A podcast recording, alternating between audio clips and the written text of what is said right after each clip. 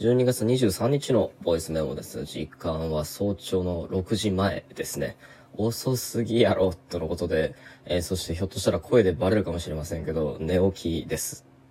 いやー、生活リズムが本当にぐちゃぐちゃだ、というのもね、もうすべては健康診断再検査のせいで、一昨日の晩は、えーと、そうですね、だから昨日の早朝、朝9時半から健康診断の再検査があったんで、で、どうにも一回寝てしまうと、それに遅刻してしまいそうだと。で、あの、友人のね、サウンドアーティストの大和田俊くんに電話して、で、あれこれ最近思うことっていうのは話して、えー議論してるうちに、えっ、と、もう完全徹夜となって、で、朝8時半ぐらいまで喋ってたのかな。で、その後、こう、そのまま休むことなく準備をして、で、その、検査会場に向かったんですけど、いや、僕のその再検査に引っかかった項目がね、血中に含まれるコレステロールの値あの、それがなんか平均男性の同年齢のそれよりも、えーっとね、50ぐらい値が上だっていうことで、まあ高すぎると。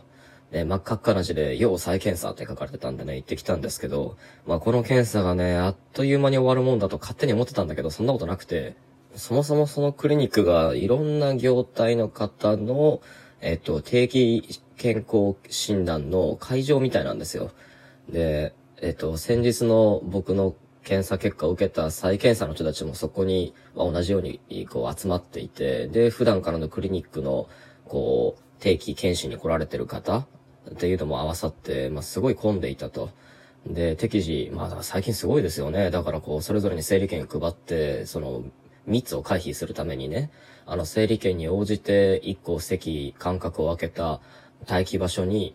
なんかそれぞれ別室で待機させられて、で、えっ、と、会場中に響く、その、放送のアナウンスで、えっ、と、番号順にね、呼び出されて、で、番号があり振られた会場と部屋に、それぞれこう、慎重に接触を避けながら案内されて、だから採血を待たされるのに1時間半。あ、ちなみにね、採血はね、こう、始まる前からめちゃくちゃビビってて、もう手汗が半端なかったんですけど、まあ、やっぱりね、熟練の、こう、看護師さんの注射は素晴らしいですね。まあ、すまあ素晴らしいですねっていうこと、まあ、何の感想だったって感じですけど、もう今回もね、針が入ったのも抜けるのもわかんないぐらいに、すごい、あの、丁寧に採血してもらいました。ああ、まあこんなことやったら別にビビらずに、もっともっとこう早く済ましておけばよかったよかったと思いながらも、で、その検査結果が出るのにまた1時間半。で、そっからまた僕の、その、担当医と面談して診断を聞くのにまた1時間かかって、で、結局ね、昼1時ぐらいにようやく全部終わった感じなんですよ。で、なんかね、血の、こう、精密検査をもう一回やって、で、数値を見るにですね、どうやらこう、僕の血中のこうコレステロールの値っていうのは、こう、食事制限で改善すること、まあこれはもちろん求められましたけど、なんかこう、普段の食生活で届くような値ではないらしくて、まあ多分遺伝的なものなんだろうと。で、あまりにも数値が高すぎるので、半年後にもう一回検査をするけれども、その時に、あの、めぼしい改善が見られなかった場合には、投薬生活に入りましょうということを言われて、いやーなんか、そういうことを医者に今まで言われたことないので、結構凹みましたね。で、どうやら僕は、こう、このままだと、どこかの段階で狭心症になったりだとか、あの、まあ、つまり動脈硬化のリスクですよね。なんか、頸動脈とアキレス腱を次は検査しましょうということも言われて、うーん、なんとか頑張って食事を変えねばと。で、それによって数値を少しでも下げねばと。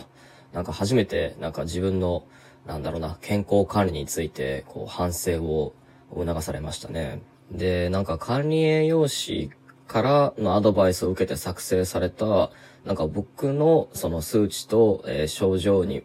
に好ましいとされる、あの、食品のリストみたいなものを渡されて、で、反対にこう、こういう、その、えー傾向を持ってる体にはふさわしくない食材リストみたいなものも表でね、後で渡されたんですけど、ああ、まあこれ読みてよくわかりましたね。まあ要するにこう、よく言われることですけれども、今の環境の都市生活者においては、まあかつてのように、貧困者が、えっ、と、ガリガリで痩せていて、で、コレステロールの低い、値の低い食品を取っていて、で反対にこう高所得者は太っていて、で、コレステロールたっぷりの食べ物を食べれてるみたいな、ああの図式ってもう完全に転倒していて、まあ本当よく言われることだけれども、あの、マーガリンやバターや卵や、えー豚の油や鶏の皮など、まあ要はそのコレステロールが高く、えっ、と、加えて体に溜まりやすい糖質や、えっ、と、炭水化物みたいなものというほものほど、あの、こう、今やコンビニで売られている、こう、安い惣菜だったり、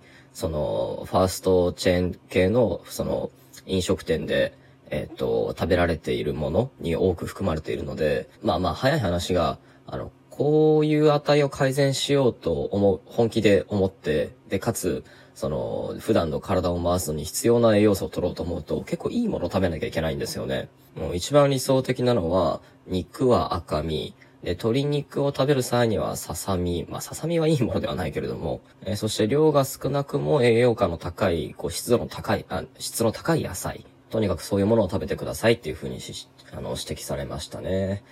うーん、ステーキが食べたい。赤身のステーキ。えーそしてそれにちょっとしたブロッコリーぐらいを添えて、まあ、なんかそれを毎日食べたいとか、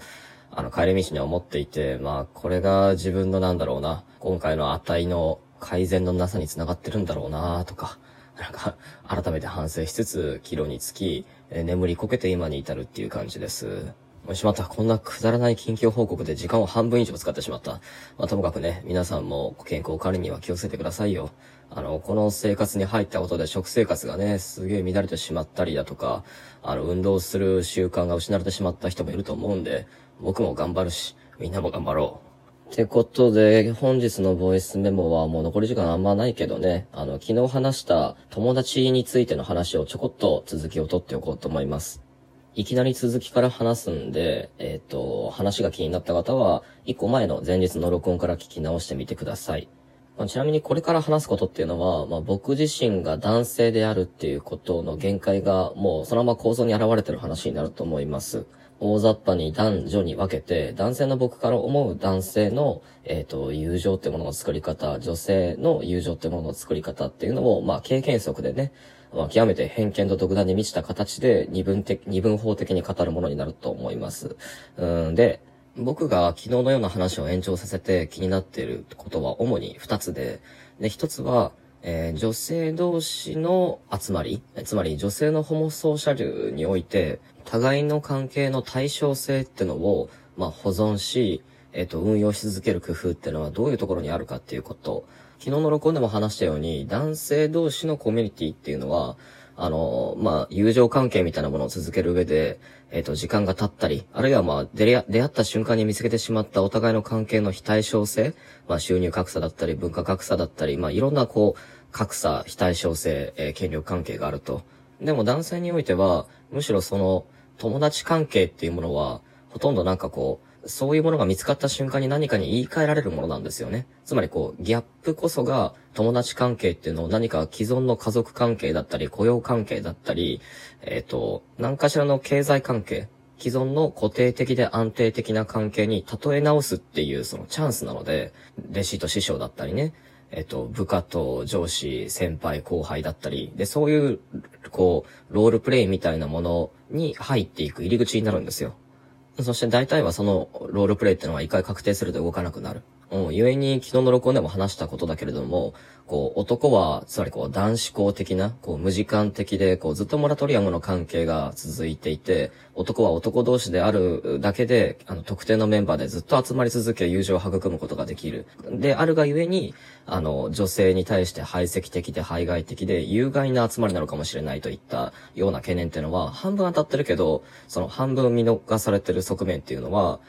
男性はさっきのような言い換えとロールプレイっていうのをこう一回見つけて、それでこう、第三者に承認される形に言い換えられたそのロールプレイで固定することで集団を作ってるので、そこではむしろその男性はただの友達であり続けることの難しさっていうのをずっとこう直面せずにいてるんですよね。つまり男性同士のコミュニティにおいては非対称性っていうのは、その見つけられたが最後、それをこう友人関係とは別の何かの既存の関係に言い換える機会であって、でそうであるがゆえに男性同士でってのはある意味その瞬間友達でなくなるんだけれども、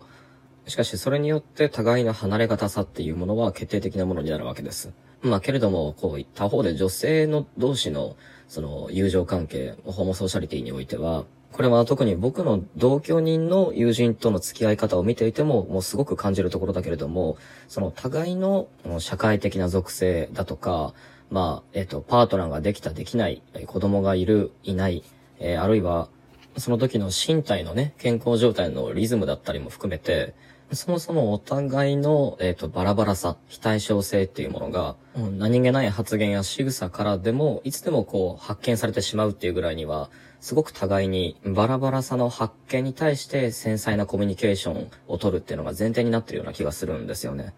つまりそこでは、こう、逐次発見されるギャップっていうようなものを、その小さく見逃せる程度のものに留めておけるようなコミュニケーションっていうのが肝になってるようにも感じました。えっ、ー、と、だ、で、これに関連して続いて気になることが2点目で、例えばコロナ禍の中で問題になった新宿歌舞伎町の、えっと、東横界隈ですね。新宿東方シネマ横広場に集まっている10代の家出少女たちのコミュニケーションのキーワードである、ピエンと推しっていうあの2語っていうのは、異性に削り取られた私たちっていうのを冗談めかして自虐的に、えっと、お互い共有することで、外圧によって自分たちのえっと、ギャップっていうのを互いに笑い合ってケアし合うっていう、まあ、ある意味、男性的なホモソーシャルのあり方っていうのを二次創作したような、あの、ものなんじゃないかと思うこともあります。で、さらに遡って言うと、これもよく言われるように、その男性オタクにとっての萌えっていう言葉は、女性がコミュニケーションの中で交換している可愛いっていう言葉を模倣したものだっていう説もあるので、